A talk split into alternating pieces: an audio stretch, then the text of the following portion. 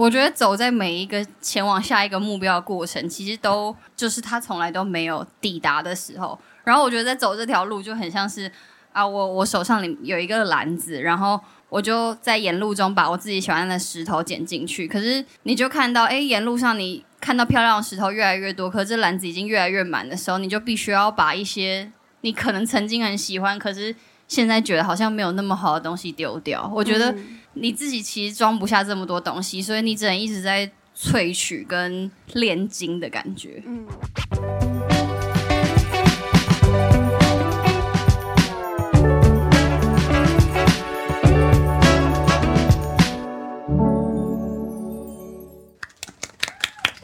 Hello，各位现场的观众朋友，大家午安。那欢迎大家来到 Shopping Design 原创节目设计关键字 Live Podcast 现场。那在我左手边两位呢，就是于平跟张怡。然后想要请他们先互相介绍一下彼此。呃，于平是刚从巴黎看完香奈儿秀场回来的北投香奈儿。我是北北基香奈儿。啊在我旁边的这位是八年没有接电话、六年没有出席公开活动的张毅，这都是他自己讲的。大家好，听说今天是两位第一次，就是以这个组合面对大家。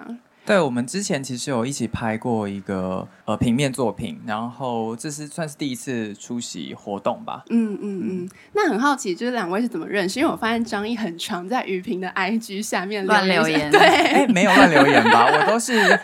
那个妙语如珠哎，真的是妙语如珠。他都想得很仔细才要留言，对，因为他留不好的话，我就会没有帮帮他置顶，对置顶。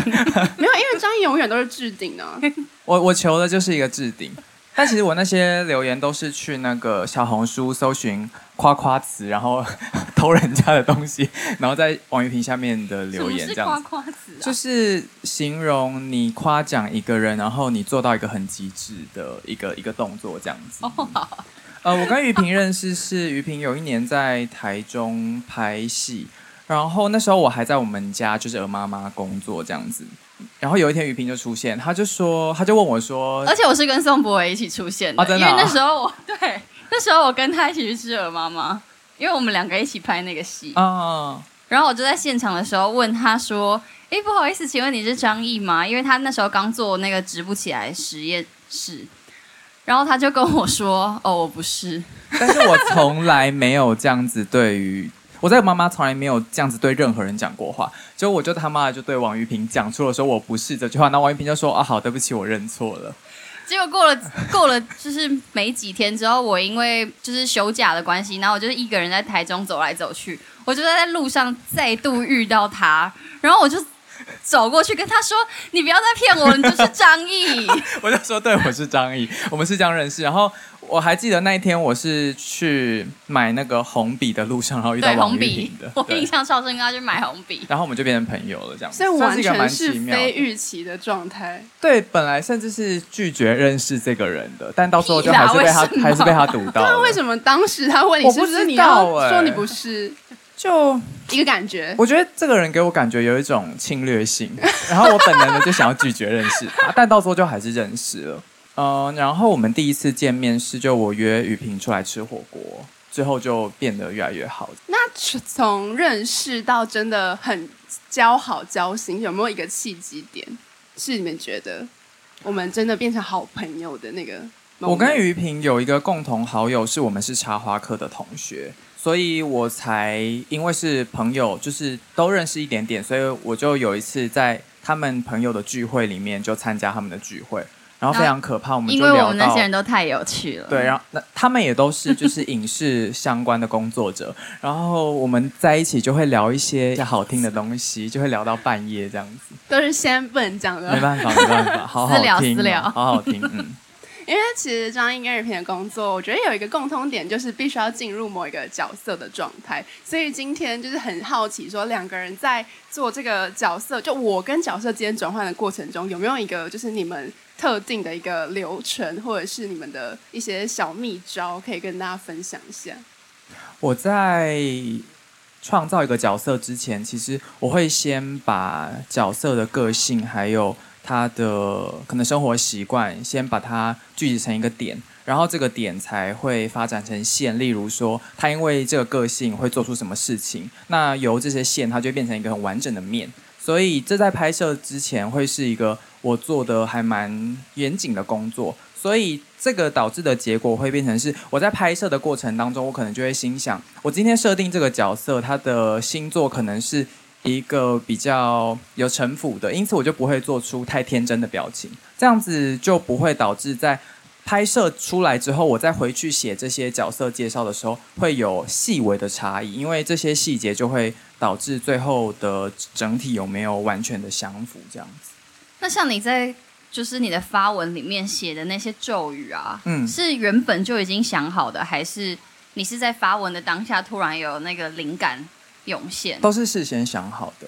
哦，对我也很想问，因为就是每次在跟男男生聊天的时候，都会有一些很古怪的设定嘛。比如说你正，你就是你有十三双鞋，你每个礼拜五都会刷一遍，啊、这种设定，是你当下想到的吗？还是本来就设定好的？我其实不常做 恋爱直播，原因就是因为 做这件事情的时候，当下的。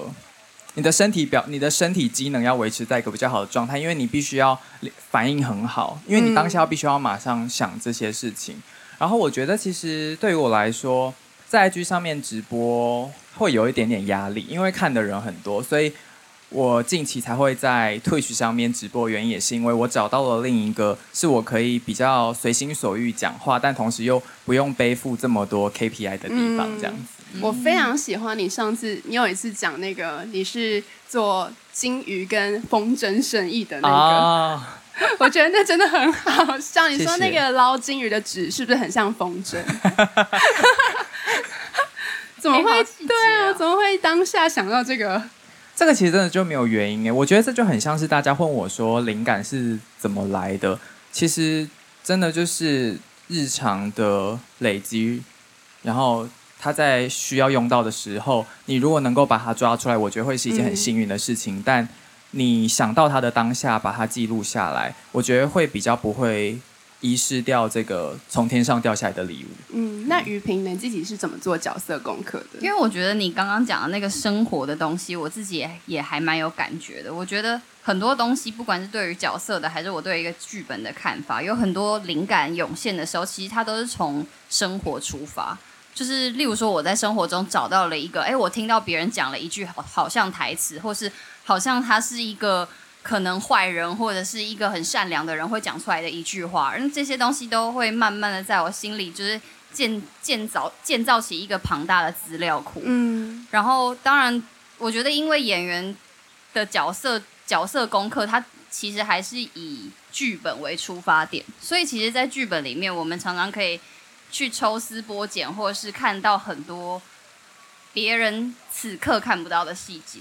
我觉得这个是我做角色功课的第一步，也是非常初期的时候，我会需要自己去理解的事情。当然，慢慢的你会开始堆叠出这个角色他应该要有的背景，他喜欢什么，不喜欢什么。就其实跟你刚刚讲说，你在创造一个角色的时候，我觉得其实是。不谋而合的。哎，玉萍，我突然想到，就是你刚刚说你对于角色的想象是透过剧本给你，但是如果你今天看到的剧本，他写这个角色在你心里没有符合你的期待，那你还会再透过你自己的想象去替这个角色做更多的补充吗？我觉得，当我选择要去接演一个角色的时候，一定是他的这个角色的某一件事情，或是这个剧组的某一件事情是很吸引我，让我。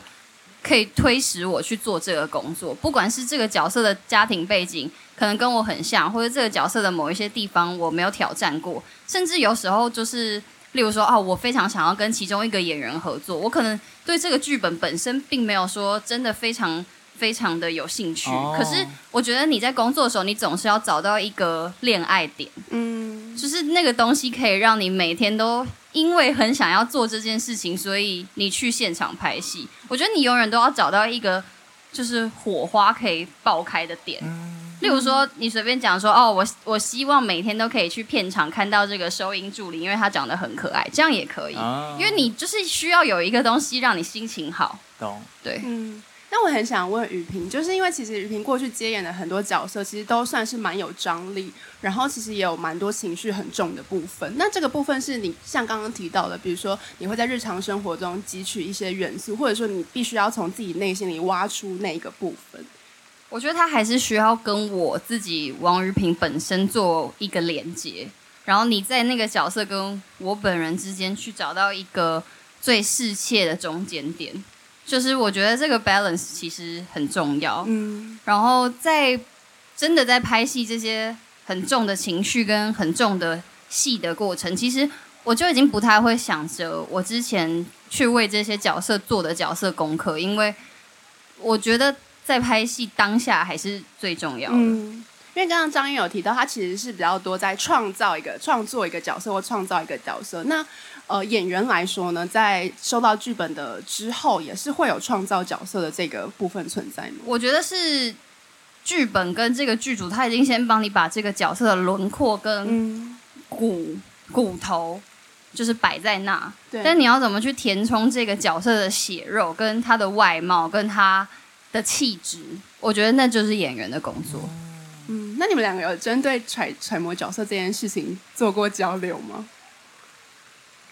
但我印象还蛮深刻，就是你在早期有在学许巍老师的时候，我 还蛮认真的问过你一次，说你是很随心所欲，还是你有在家练习？因为你有跟我说你有先在家练习过，就是有想过。呃，很多你们看到一些看似很随性的影片，可能真的是一次拍完的，嗯，但也有很多是我我我使自己。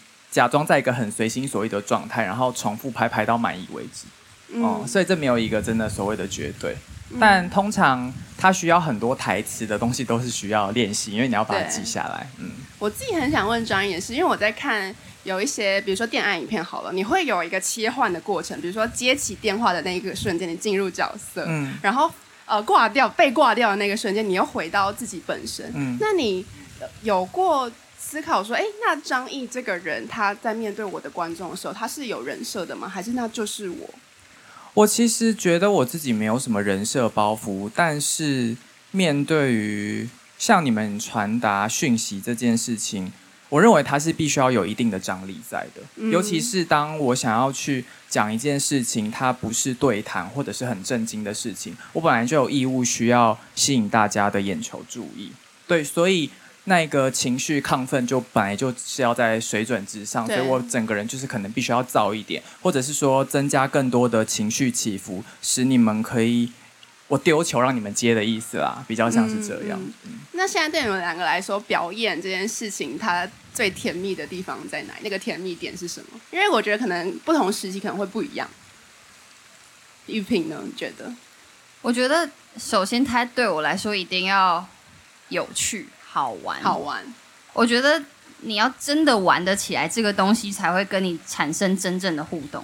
如果你跟他之间没有任何的共感或者是什么，你去做，我觉得那也只是硬做。对，你就是会变得可能比较自私的再去处理一个角色，或者是说，当你在面对这个角色的时候，你选你为这个角色做的选择，其实都是观众第一个 moment 就可以想到的事情。但观众其实永远都是聪明的，我觉得。他们永远都在期待你给出一些更新的选择，但是其实这个选择还是仍旧符合在这个角色的范围里面的选择。嗯，那当他们会觉得说，哇，我觉得这个这个选择跟这个角色很很适切，可是我没没有想过的时候，那我就觉得是我达阵跟得分的时候。嗯，那张毅呢？自己现在甜蜜点在哪里？我觉得甜蜜点是表演这件事情给我很多的成就感吧。就是我其实还是算是是一个在追求稳定的这件事情，嗯，但是其实我现在做这份工作很不稳定，因为它是一个必须要靠别人来找我的工作。那现在支撑我继续做下去的原因，其实就是因为这份工作给我很多的成就感，然后也因为我的选择，所以让我在接案的过程里面。我是有更多的空间可以做我想要做的事情的。嗯，那你怎么在这个相对不是这么呃持续稳定的状态，找到你稳定的生活的方式，或者是你面对这份工作的方式？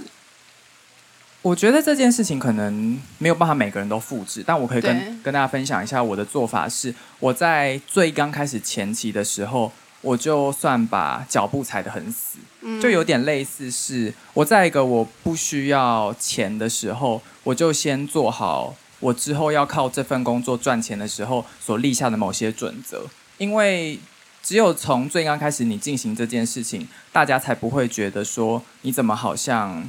变了，或者是做了某些太多余的调整。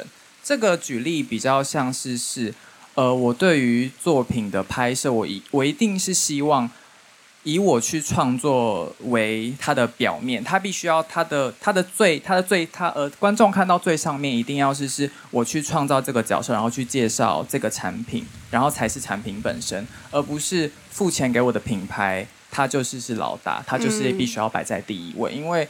呃，我认为我还是想要把我我心里面最想要做创作这件事情，可能六七十 percent 保留在工作上面，嗯、那另外三四十 percent 可以给工作，然后给观众这样子。但我觉得这个其实跟我的工作有点不太一样，我自己会很希望作品永远都在我前面，角色永远都在我前面，嗯、就是大家不一定要真的很看到我本人，嗯，就是我觉得这个东西对我来说最重要的。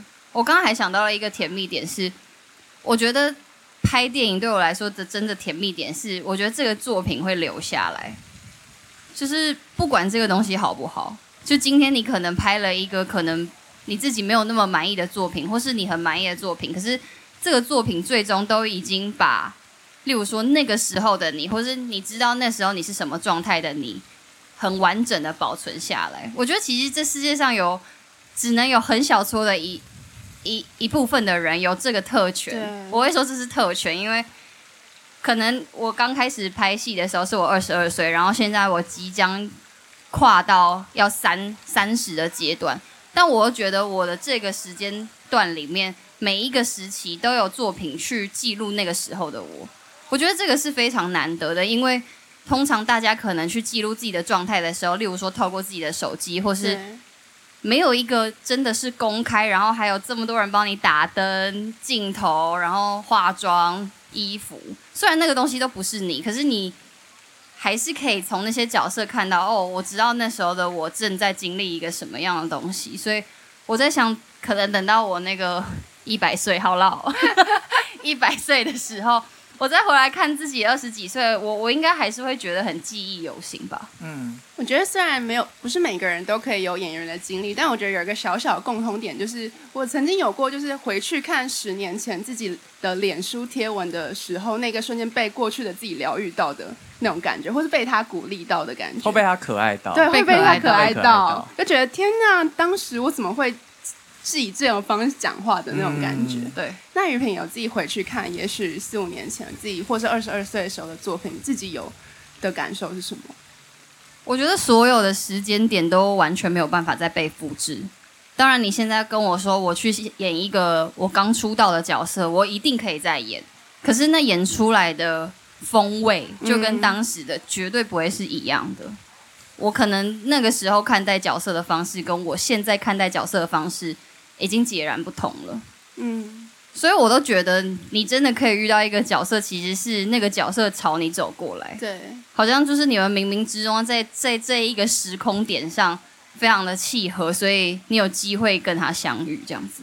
那可不可以跟我们分享，就是张毅自己创造出的角色，跟雨萍到目前为止遇到的角色里头，有没有哪一个角色是最疗愈你们的，或是最让当下的你们觉得哦，有这个角色真好，出现在我身上真好？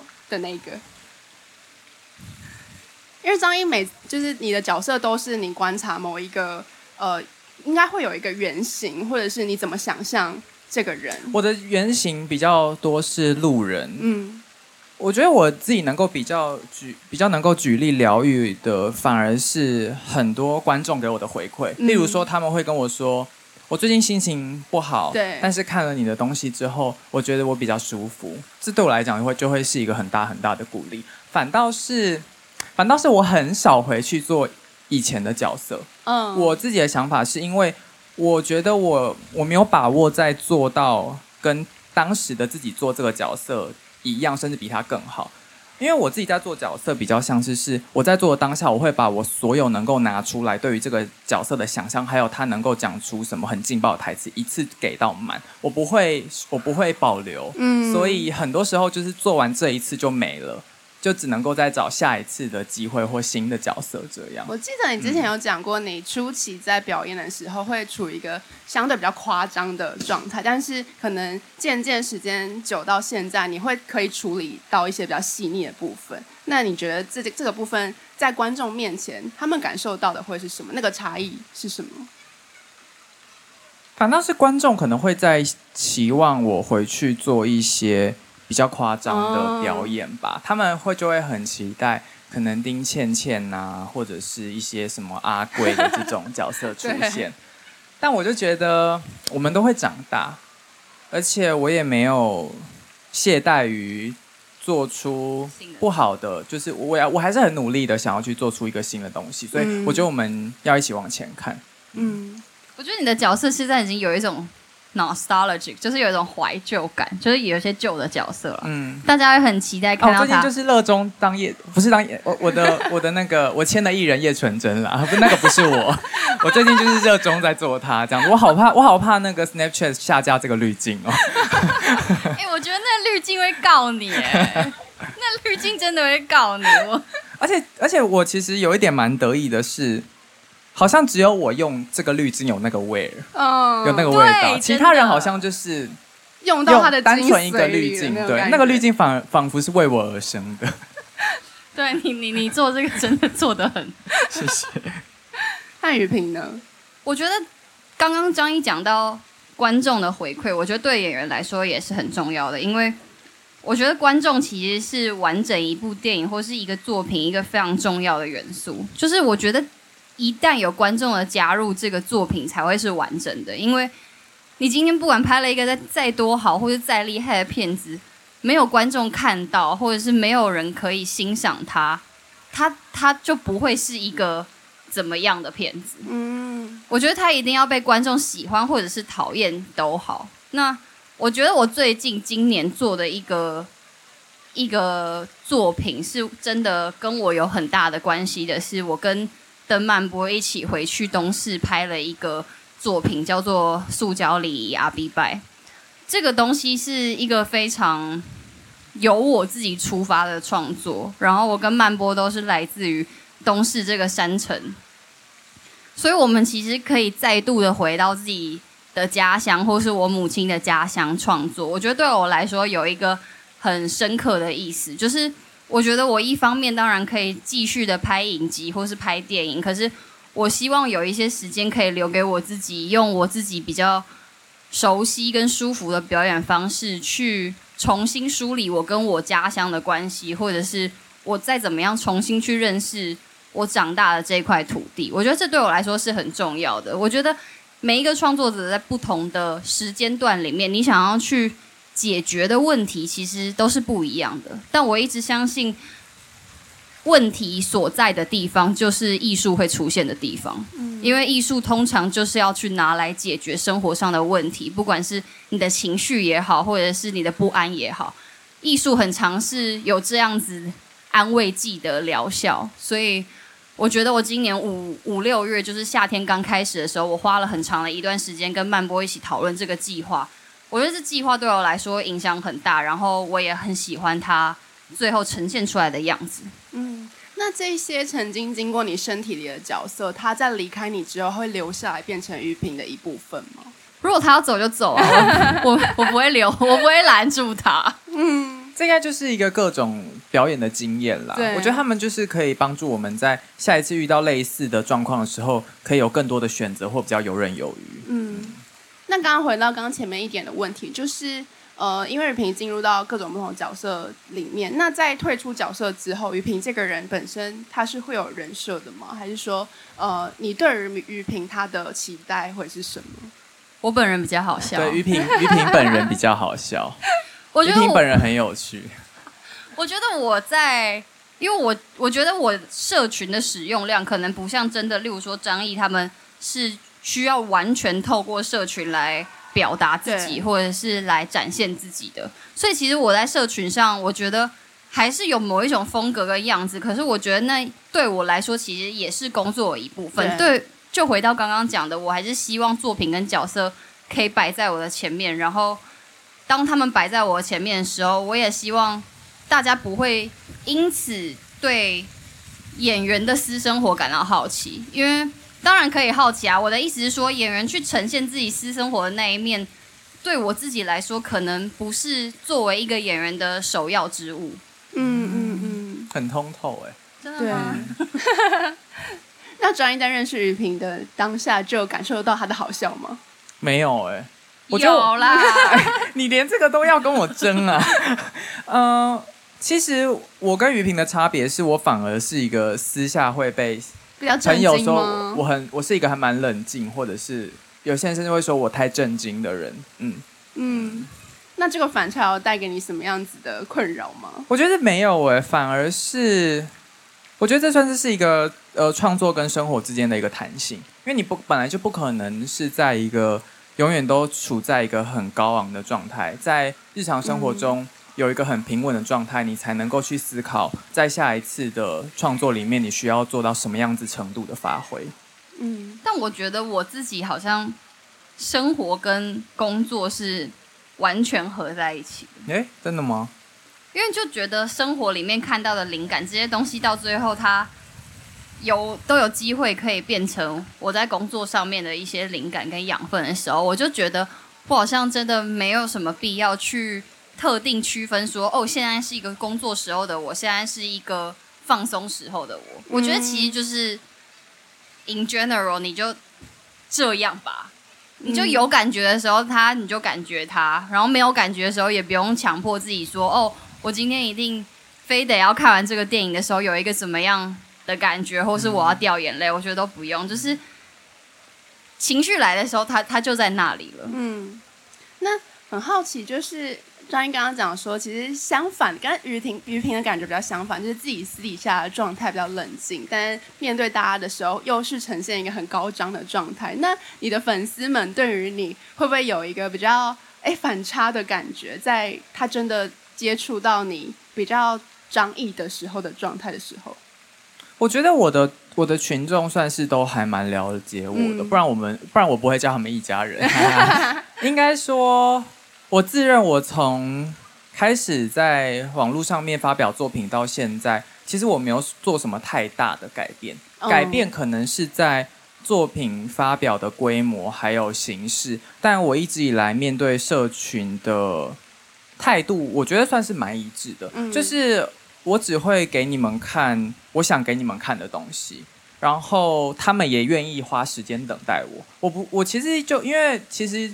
使用自媒体的人，可能他们在贴文的数量上或现实动态，可能会是蛮频繁的。但我发现我没有办法这样子做，这也是我当初没有办法继续做 YouTube 的原因。因为这对我来讲是一个我没有办法负担的消耗，我没有办法在这么呃这么频繁的时间里面，把生活中的很多东西组合成养分供给给大家，因为。我做不到，我觉得我我没有那个能力，所以我停止做这件事情，然后找到适合我自己的平台。所以其实休息对你来说蛮重要的。嗯，蛮重要的。那你休息的时候都在做什么？我跟于平都很爱睡觉，我们我们两个的睡眠时间都蛮久的，但于平可能会更久一点啦。睡睡到阿妈都一百零一岁了，就是这应该可以讲吧？嗯，就因为有一年过年的时候，他家也住在台中，所以。我去他家找他，然后我就隔天跟他说：“你早上十点的时候一定要叫我起床，因为今天是我阿嬷一百岁的生日，就是我外祖 我我我曾祖母一百岁的生日。然后我起床的时候已经下午两点，他说阿妈已经一百零一岁了。然后他们家族超级多人就在等王一平回 回新社嘛，然后王一平没有回东市，回东市，然后就王一平没有出现。但可以睡觉这件事情算是蛮幸福的耶，很幸福哎、欸。对啊。我前几天才在那个现实动态发一些就是睡眠问题的的现实动态，然后好多人给我反应，我觉得好夸张，因为我觉得我自认我的受众们也算是蛮年轻，就是大概二十几岁的年轻弟弟妹妹们，但结果大家居然都这么快就有这样子的反应，这时候我就会心想说，我才二十几岁，然后就有这个烂身体，我要活到七八十岁，这个身体我真的不要了耶。嗯、那你有提供到 不要了耶？那你有提供大家什么睡眠心法吗？没有，我觉得这件事情很有趣。你就是会开始去运动，嗯，然后开始带一些磁力项圈，然后去学瑜伽、养生、早睡、多喝水，这些事情你就会自己去做，因为你不做的话，你就会很痛苦。嗯，哦，哦，我们两个都很认真在运动。那要怎么维持运动的频率跟那个比较自律的状态？我是今年就是年初的时候突然想到，我这辈子好像从来没有因为。希望自己可以变漂亮，而有做过任何的努力，然后你没有做就这么漂亮，这还蛮奢侈的。我做了很多努力。哎，对，我真的我真的在号召，就是问张毅问题的时候，非常多人都请我代问说，为什么你的皮肤可以这么好？最近我们两个都有在用塔卡米，很好笑。然后很好笑是。我介绍塔卡米给于平，然后于平前阵子是介绍我去看皮肤科医生，然后我们两个就开始疯狂用 A 醇这样子，很认真在聊保养的知识。对，那接下来就是想说，因为两位在自己的领域上其实也做了蛮多跨域的尝试，然后张毅也跟很多不同的领域的艺人合作，然后于平现在也尝试要往编剧之路迈进。那很好奇，想问于平，为什么会想要挑战编剧这件事情？我开始这个编剧的过程，其实已经快要两年了。就是我花了很长很长的一段时间，很久没有去拍戏，每天都坐在电脑前面，很像一个上班族。然后我一直都非常期待有机会可以作为一个很全方位的跟电影有关的创作者。那我自己开始的这个影集，它的目前的名字叫做《随便拿》，我们赶快开始。我会开始这个影集的契机，其实是当时我从纽约拍戏回来之后，因为那时候台湾还在一个很严峻的疫情的状态，所以我就被关在旅馆隔离了很长一段时间。那个时候我就是住在一个很高的旅馆，我每天就看着这个台北盆地的日与夜，这样 我就想说，诶，我好像没有办法去拒绝自己的家乡，我不管。嗯今天就是这个城市，它曾经怎么样的伤害我，或者是这个城市曾经怎么样的爱护我，我其实都没有办法去拒绝它带给我的所有东西。所以我就想说，我一直都很想要写一个女生，就是我本人，她即将要三十岁，她会在这个世代焦虑里面所所遇到的所有跟家庭、亲情、爱情，还有自我实现有关的故事。其实这个故事开始的那一个 moment 真的。很奇幻，我就觉得说我我必须要去做了，我必须要去写了，然后我也就真的开始跳下去写。当然，这个路途你不知道它有多遥远，可是就你就做着做着，你会回头看，想说，哎，其实好像也走了蛮长一段路。然后我一直都有这样子对自己的期待，因为可能就像你刚刚讲，你一开始在。做自媒体的创作者之前，你已经先想好了很多的准则跟标章。嗯。其实我自己也是这样，因为我自己算是有给自己一个类似十年计划的东西。我希望在这十年里面，我至少要达成到哦，例如说有拍到几部长片，然后我可以做什么什么的。其中一项就是，我希望可以让大家知道，我有除了演戏之外的做电影的能力。嗯。你们两个完全是 MBTI 里面的 J 型人呢，计划型人格啊！可是我是那个是什么啊？我也不知道那是什么、欸啊。你们不知道 MBTI 是什么？我都会，我都会一直忘记耶。我是什么啊？不是 P 什么吗？但你感觉你们俩都蛮计划的、啊。我记得我没有 J，因为 J 这个字太特别，我没有。哦，好，好。可能在工作上面的人格跟可能自己私底下放松的状态可能会不一样。我个人是比较信奉紫微斗数跟那个八字啦，因为我也很爱看紫微，所以哇，我不知道那个是 E N T J 吗？对对对，E N T J 我我不我不知道是，呃，我是 I 吧？好好好。那我很想蛮想问，因为刚刚其实有提到了一下三十岁的焦虑这件事情，这件事情，呃，你觉得最核心的那个焦虑是什么？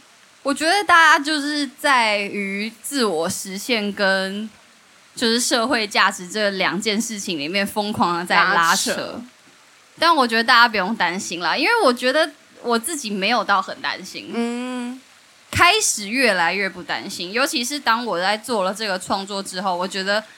这个创作，它最终也会留下来在那里去记录我三即将跨越三十岁的我。然后，因为我刚刚有讲到，就是我今年花了很多时间在很努力的变漂亮，然后一个礼拜去三天健身房这种听起来超像疯子的事情，我就觉得，哎，我其实只要花一点力气，我其实可以做的事情比原本想象中的多很多。哎，如果我不要一直躺在床上的话。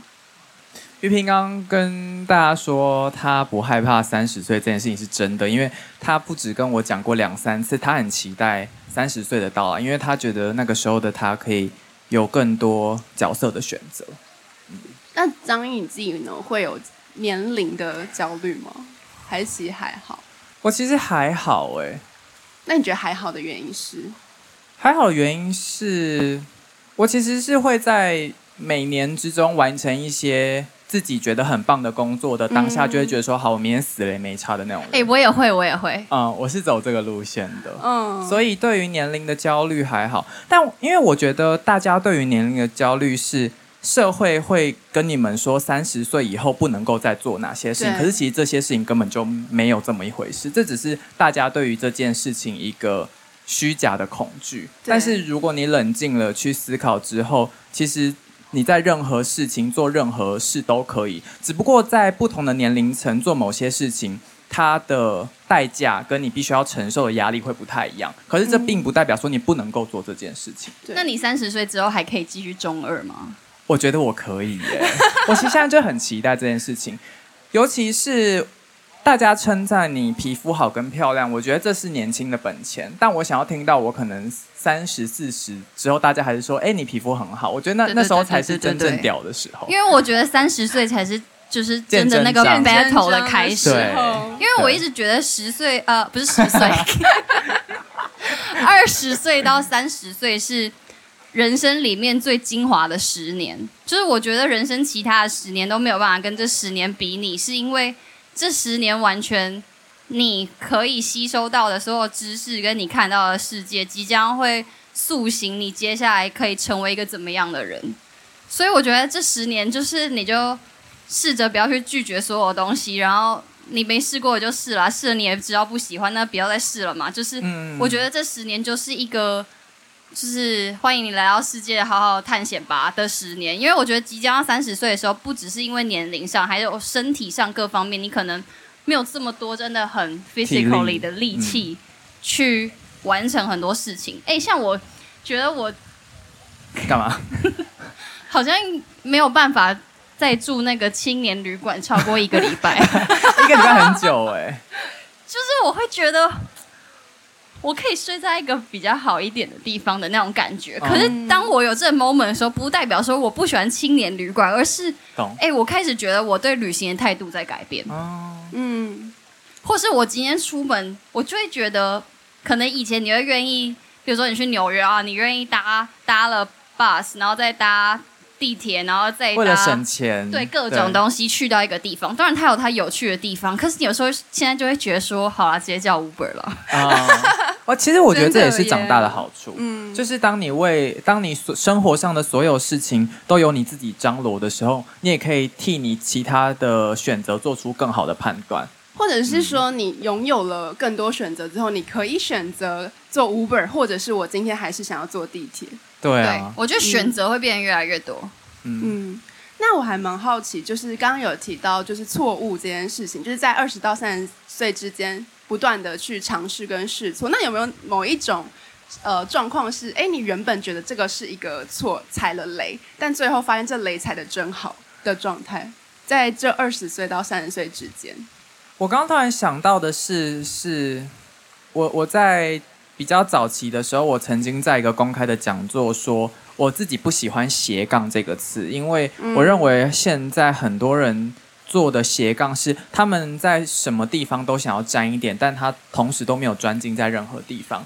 但经过多年之后，大家却开始用了还蛮多不同种的身份来称呼我。我进来变成斜杠的一员，这这对我来讲算是一个蛮大的冲击。嗯、可是其实我并没有在呃这些年间改变什么，我都还是很习惯是一次做好一件事情。可是因为我们太专心做好一件事情，所以我们会想要把这件事情做好。那在把这件事情做好的过程当中，你自然就会发展出其他的技能来辅助你，所以你也。被逼迫着去好好学习一些你其实从来都没有想过你会学到的事情。嗯嗯，我觉得也呼应刚刚张一讲，我觉得呃最近很常听到这个议题，就是大家没有很喜欢用斜杠来形容现在年轻人也许跨足了很多不同领域这件事情。然后那天就是刚好我们前几天在论坛时候，其实有一个设计师有讲，就现在的创作者其实他的身份非常多元，你可能同时是呃设计师、演员，然后艺术家什么什么的。但斜杠就好像是在这所有的角色之间画了那个杠杠，可是其实我们是要把那个杠杠拿掉，是所有的角色它是没有是连续性的存在的，它是没有那个杠杠在彼此之间的。哦，这好细。我觉得连续性的这个存在还蛮好的，因为像我有机会去做了编剧，或者是我今年有机会，比如说主持金穗奖，或者是我以前是一个模特。这听起来乍听之下好像斜杠，可是对我来说，因为我现在很明确的认知我自己的职业是演员的时候，我就会觉得我是带着演员的眼睛在去做这些不同的工作。嗯，所以我觉得我是一个演员，但又是编剧的时候，那个编剧的状况其实不是一个纯然编剧的眼光。嗯，我觉得我可以带着一个。因为演员在拍戏的过程中对戏有哪些理解，所以我把这些理解带进编剧的世界里面。我觉得这是其他编剧没有的东西。可是当然也会有啊，我觉得的确自己在很实务经验上的匮乏，这件事情是我在做斜杠的时候会觉得比较辛苦的地方。嗯，可是那个是可以透过经验上去累积的，是可以去透过经验累积。可是我觉得。你当下还是会觉得啊，例如说，我今年去主持金穗奖，就算我在看了多少各种不同大型典礼的人的的 reference 之后，我都还是觉得，哎，我没有他们那种临场反应，或者是我可以跟观众观众立刻开始尬聊的这个能力没有那么强。嗯，就是他真的都还是需要经验，可是。就是那个新的挑战来的时候，我觉得你就是先不要去拒绝他，反正你做不好那也没关系，谁让你要找我啊？很帅。那你有？那你觉得这段时间就回到刚刚那个问题，你觉得有没有一个踩对的雷？你觉得这雷踩真好的经验？我踩雷当下就会想说啊，又又来了，又来了，又来了。可是我觉得，因为尤其是做电影这件事情，我觉得因为你太长，就是都在看未来的事情。我期待我未来接到这个角色，我期待我未来可以进入这个剧组。就是你的眼睛有人都放在未来，所以其实我其实很快就是当下就要立刻去解决我踩到的这个雷，嗯，然后就要再去做下一件事情。哦、我觉得对啊，我觉得昨天我在看那个《苍鹭与少年》，大家有看吗？我昨天看到那个结尾的时候，我就突然疯狂的大哭，因为他就是跟那个异世界告别，然后跟他说他。即将要前往东京，然后他爸妈告别，然后他跟那个苍鹭啊，还有那所有的人的告别的时候，宫崎骏都画的非常的利落跟短暂，然后就是非常的收敛跟没有很多的留恋。因为我觉得现实中你面对所有事情的告别，其实就是这样，就是大家来的又突然又快速，就是你说完再见，就是真的再见了。所以我觉得你说你呃踩雷，当然当下很不爽，可是。就像我看完《苍鹭与少年》那个感觉，我觉得生活就是一边回忆一边继续吧。嗯，而且对于演员的工作来说更，更讲一个京剧。对，今天京剧 check quote 一下自己，大家可以掌声鼓励一下京剧的部分吗？谢谢。因为我觉得对演员的工作更是，因为一个剧组结束之后换到下一个，那个那个速度感跟必须要马上收起来，然后跟大家说再见的那个状态，其实跟大家一般，也许我们呃不是演员的人的工作状态，其实相对比较不同一点。嗯，就我会觉得哇，应该有机会再见，可是不知道是什么时候。尤其是像我那时候去纽约拍戏的时候，就问他们说，听说纽约平均。在这个城市里面，一天平均有超过两百组的剧组在同时工作。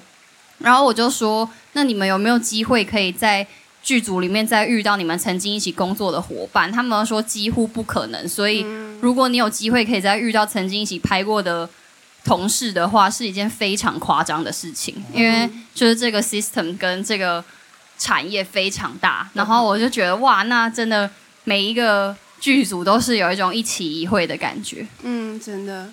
那回到张译，就是想要问的事情是。呃，因为刚刚于萍说，他接下来挑战编剧这件事情，跟他想要持续的在二十到三十代这段时间不断的挑战跟尝试。那张译你自己有没有什么在其他的身份上期待的跳跃，或是你现阶段最想尝试的一件事情？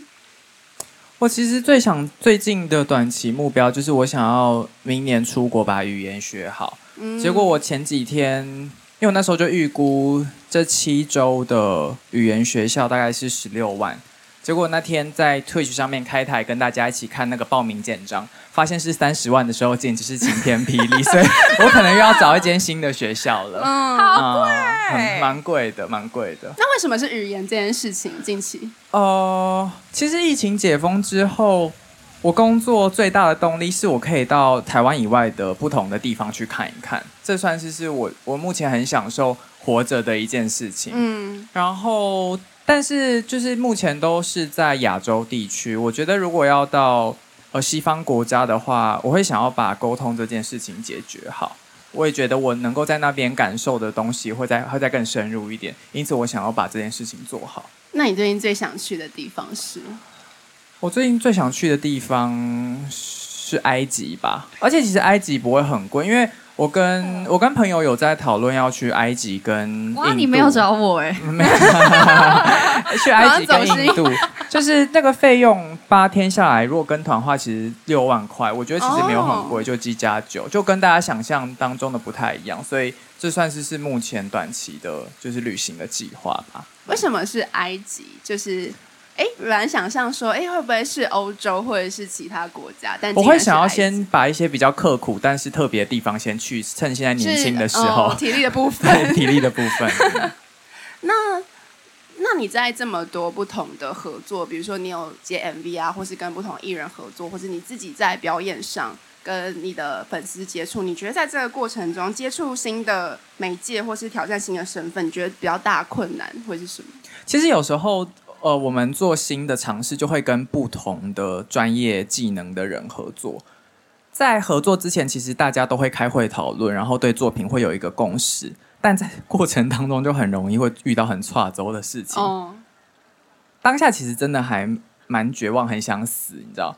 现在，因为现在我对于作品的露出，我对于自己算是蛮严格的，而且因为我跟我的伙伴，就算在拍商业作品的时候，我还是是会一个拍作品的角度下去拍，所以我会认为说，这个作品如果搞砸的话，不只是我丢脸，就是连我的摄影师他们同时也是一件还蛮难堪的事情，所以你就必须要在踩雷的当下把它解决好。嗯。我觉得我跟于平的感觉蛮像的，原因是因为。我们在踩雷的当下，其实我们就会尽我们的力去把这件事情做到圆融，跟尽可能把它做好。因此，就算结果真的没有这么满意，我觉得我们也尽力了。嗯，而且踩雷的当下，你再到现在回头来看，都会觉得每一个都一个比一个还要好笑。对哦，对，是好笑。哎，那讲一个最好笑的，哪一个最好？你先讲我。我不能吃，我我不知道，你先讲吧。不行，因为我最近那个也很近期，大家会猜到我在讲什么。我觉得好像踩雷过程中学会最重要的事情就是如何拆雷。哦，对，嗯，这是真的。我觉得这可以跟大家讨论一下，就是我们很常在工作的时候都会说我们为五斗米折腰，但其实常常我们为的就是一斗米或一点五斗米，根本就没有五斗米。所以我认为大家在于自己工作上面的选择，我觉得我们可以再更加的靠直觉一点，就、嗯、除非这个工作真的是钱多到哇好夸张，让你真的忘忘却一切烦恼，但其实事实生活中就是没有遇到这样的事情。会遇到了，不会 很难啦，很难啊。那靠直觉是什么？就是你喜不喜欢、想不享受，或者其实我觉得直觉有时候是工作的经验。例如说，这个窗口在寄信给你的时候，你就会知道他态度严不严谨，嗯，你就会知道说他接下来可能会出什么招。那那你就会觉就会知道说，那该用什么样的方法应对会比较好，或者说就干脆不要。那你们觉得拆雷高手最重要的技能是什么？在这么多踩雷过程中学到？就不要陷在那个情绪里面。嗯，我觉得不可以一辈子当拆雷高手，因为代表你就一直在犯同样的错。对，对，嗯。但那如果那雷很大颗呢？就想说，我，没看过这么大颗的雷。是接到什么？我不知道。研发新的疫苗吗？不然是要多大颗的雷？我我现在想不到哎、欸。我觉得张毅好像一直在动脑筋，因为刚刚我们在休息室的时候，张毅就突然说：“哎，那我们来玩一个游戏好了。我们现在要讲一个这个这个世界上完全没有发生过、没有人想象过的，这是全新的东西。好，预备开始。”然后他们两个就突然静默在。然后王玉平就很苦恼，因为王玉平是一个不想输的人。王玉平是一个好胜心非常强的人。哎，我可以喝你的酒吗？可以，可以。那你刚刚有想到什么吗？我刚刚其实就是。觉得自己挖坑给自己跳，然后我想要认输了。可是刚刚雨萍我还在想，我还在想，很认真的分享那个，在想回到未来的事情。对。那在这么多不同的所谓斜杠的过程中，你们有为了找到自己所谓的定锚或是定位焦虑过吗？就是在确认说我就是一个女演员之前，有过焦虑吗？我觉得我做的当下就觉得。我已经开始了这条路，那这条路我不知道他会怎么样去抵达下一个目标。可是我觉得是走在这条路的路上有很多焦虑。嗯，我觉得走在每一个前往下一个目标的过程，其实都只有靠近，没有真的抵达的时候。因为当你开始演的戏比之前再多一些的时候，你看过了更多。你觉得更出色的演员，你知道真正好的表演跟真正好的电影可能可以是怎么样的时候，你就希望我可以往那个地方迈进。嗯，所以真正好的地方，我觉得你永远都走不到最顶端的，除非你很画地自限，对，你就可以退休了。嗯，但我我觉得其实就是他从来都没有抵达的时候，然后我觉得在走这条路就很像是啊，我我手上里有一个篮子，然后我就在沿路中把我自己喜欢的石头捡进去，可是。你就看到，哎，沿路上你看到漂亮的石头越来越多，可是这篮子已经越来越满的时候，你就必须要把一些你可能曾经很喜欢，可是现在觉得好像没有那么好的东西丢掉。我觉得你自己其实装不下这么多东西，所以你只能一直在萃取跟就是炼金的感觉。嗯。那张毅呢？你在这个过程中，你自己有过定位焦虑？因为其实创作者这个身份，虽然说现在很常听到，但它其实是一个，呃，也许大家还蛮难想象跟聚焦的一个职业。我们在社群时代做自媒体这个工作，其实现在大家都被 KPI 绑死。就很多事情都变得数据化，然后数字化。厂商他们也希望能够在很短的时间内把东西都卖光。但我觉得我能够给的东西是，当受众看到我做出这个作品的时候，他们可以去想到，原来这个品牌愿意给创作者比较多的空间跟支持。还有，当看到同样呃这个产品已经卖了六七十年，可是居然在我这边获得了一个形象的转变。那或许这次消费者不会喜欢这个产品，可是，在他们心中好的印象已经留下来了。或许在下次看到品牌推出其他产品的时候，他们可能会有再有其他消费的欲望。嗯，而且并且我是对于每个品牌都在做一样的事情，因此我认为这是一个善的循环，是因为消费就是观众们在我这边都愿意停留下来，多花一点时间看我正在做什么事情。可是我现在做这件事情，它不能够量化，不能够马上告诉品牌说哦。张毅给了你这个东西，然后他也不能够马上去证明，所以品牌可能会同样有一笔预算，他们不一定会想要把钱放在我身上，他们可能会一想要把钱放给十个人去拓展出去，他们的 KPI 其实是会更好的，但这两者之间是完全不一样选择的道路，然后我也在这条路上面常常会觉得说。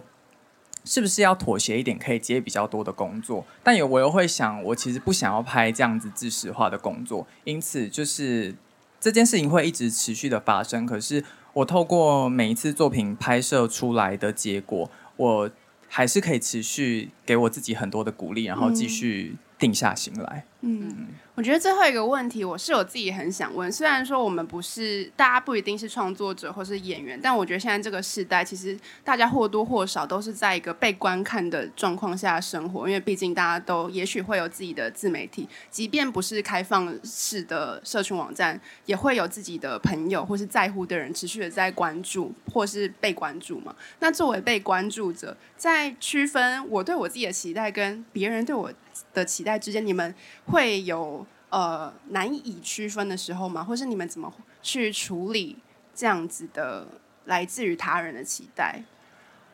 我会把如果今天你们想要我做的事情，我自己也想做，那我就会把它归类是我对我自己的期待。期待。但如果这件事情是我没有这么想做，但你们想要看我做的时候，我就会 我我其实还是会做，我会视情况做，嗯、但我会。看我现在有没有办法能力，有没有有没有这个这个空间可以做这件事情。嗯，因为大家都是出来工作，我们其实已经不像是在以前自己随便玩玩的小朋友。我们现在做的这个工作，其实它是有商业价值在的，因此你不可以再这么的随心所欲。嗯，你其实还是必须要把自己的一部分留着，然后给出去，而之间的平衡点就是。看你要怎么样去做选择，嗯、但就像是我刚刚说的，我还是会把自己留的比较多一点，因为我若不把自己留的这么多的话，我就不会喜欢这份工作了。确实，对。那雨萍呢？作为一个被观看的角色，存在于大家的呃目光或者是电视机上的，你自己怎么去处理？我觉得先回应刚刚你的问题，说你说你觉得。你是有有一个限制的，可是我觉得当当然做演员也有非常多演员的限制，尤其是其他就已经告诉你你要演什么角色，这个东西首先就是一种限制。可是对我来说，就是你可以在这个有限里面找到无限的时候，其实是你会觉得哦，我可我有这个专业能力，跟我有我的怎么讲商业价值的地方，嗯。对，然后我觉得期待这件事情还蛮有趣的，因为我不是一个非常，就是演员不是一个很主动的创作者的角色，他不像自媒体的创作者，所以其实太一半我们在拍戏的或者是在创造一个角色的过程中，我我自己是很倾向一开始是背对观众的，就是我会很在这一个戏里面拍摄，可是等到。这一个电影完成上映的时候，我觉得那些话语权其实都还是留给观众的。嗯、那我不知道，就是你们喜欢或不喜欢，我觉得有没有符合你们的期待？如果有的话，我非常开心；可是没有的话，其实我也想要知道为什么。我觉得交流就是在电影里面一件非常重要的事情。我觉得有交流，它才会有再更多可以能够记录这个时代的东西。嗯、因为没有交流，这些东西就是。一滩死水，它不会再有任何更活化的可能。对，那今天非常谢谢张一跟宇平。那最后十分钟保留现场提问的时间，欢迎就是有想要提问的观众朋友，现在可以举手，有吗？有有有，这边，嗨。嗨，你好！我觉得两位今天讲的非常好，刚刚就是记录很多金句，谢谢。然后我我是一家人，谢谢。然后就是因为刚刚就是自己本身是二十末段班，然后想要问，就是因为两位刚才也是提到自己有一些焦虑上的，嗯、呃，就是有工作上的焦虑或是自我的焦虑。然后想要问，那比如说像恋爱的焦虑啊，或是这题我没有办法回答。就是总之生活上就是有很多焦虑，然后想要问你们都是怎么排解，或是给我们大家有什么建议？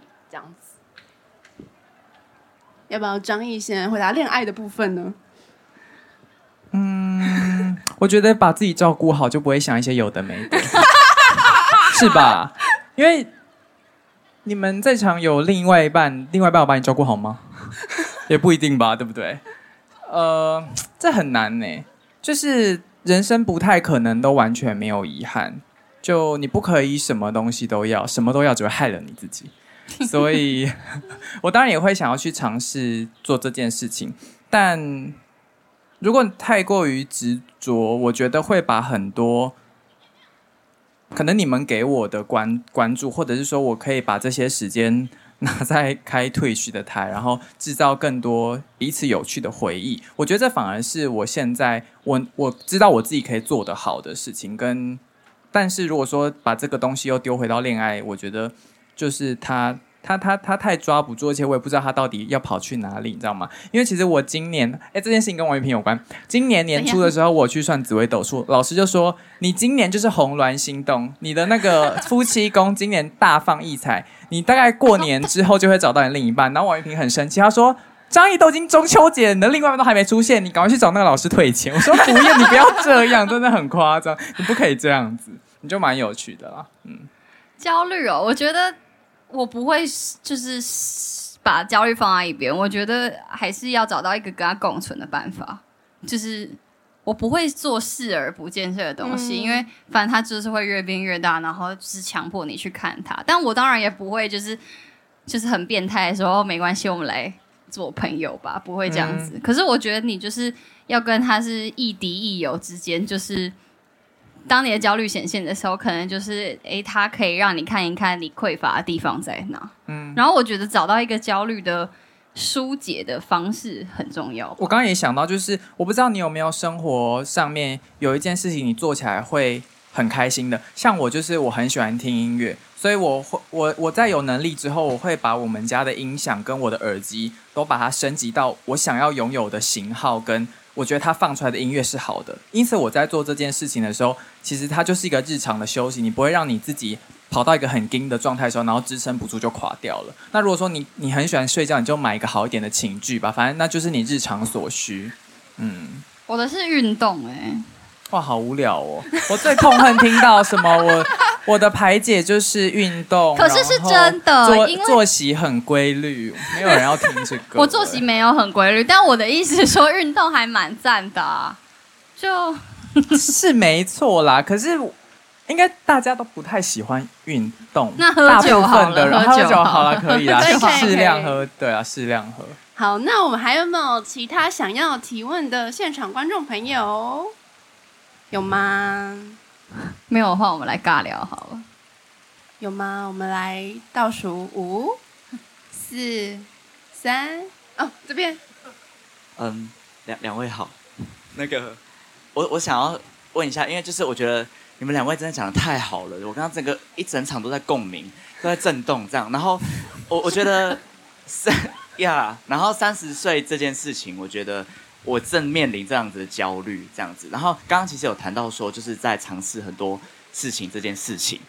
呃，我我我想要请教一下，呃，停损点这件事情，就是到底这个停损点，就我在尝试这么多事情的时候，你你们是以次数来说，OK，我尝试到十十件事，比如说演员这件事情好了，因为可能要演，就是可能有人演十年、十几年，就还没有达到他想要的那个程度，那。到底是次数还是岁数还是什么样子的方式，他会知道说哦，可能我喜欢这件事，但我不擅长，那我要赶快转换跑道，因为我已经快要五六十了。嗯，我觉得这个问题超好的，欸，对，因为有很多演员都会说，如果我在这十年内没有入围一个什么，或者是我没有拍到一个怎么样子的片子，我不要再做。我觉得我从来没有这个念头，就是我觉得我做下去，我就不能问他什么时候结束。我觉得这是我自己在做这件事情的一开始，给自己一个很大的压力。但是它最后不会变成压力。我觉得你不要太轻易的饶过自己啦，这是第一个。然后，我觉得停损点这件事情，嗯，我我会说好像就没有哎、我认为，就是我对于停损的停损点的解释是：如果当你出现这个念头的时候，我不知道你是不是你真的喜欢做这件事情，但他没有做出来。做出来一个成果，还是你在硬盯？如果你在硬盯的话，那我觉得你就不要。但如果说你喜欢做这件事情，但没有做出一个成果的话，我觉得你可以把它当成是人生中的兴趣，你不一定要让它变成你的工作，因为它是可以陪伴你一辈子。你不要期望在做这件事情上面得到什么，其实你反而就不会对它就是不要特别有一个期待。哎，但我想到一件事情，就是我在做一，就是我在表演的时候，例如说，我们今天看一个剧本，我们都会想说。这一场戏是一个很重要的场次，他的戏份可能比较足，然后他的情绪也比较足，然后你就会对要拍这场戏的这一天会觉得有一点紧张，然后等到你拍下去的时候，其实我觉得你的内心会很清楚的了解自己到底表现得好不好。我不知道其他的职业会不会有这个状态，就是你其实才是真正可以去。怎么讲？称赞自己跟知道自己要调试的地方在哪里的人，因为我有时候会觉得，我想象的可能是这样，但他做出来只有那样的时候，我会知道我今天有一点没有达标。可是我至少知道自己要怎么去修正。可是我觉得，如果你一直到五六十岁都一直保有这种可以让自己修正的状态的话，你永远都一直在正确的路上。好哦，那今天非常谢谢张毅跟于平跟我们精彩的分享。好，我们还会继续坐在这里。不会吗？不会吗？我可以哦。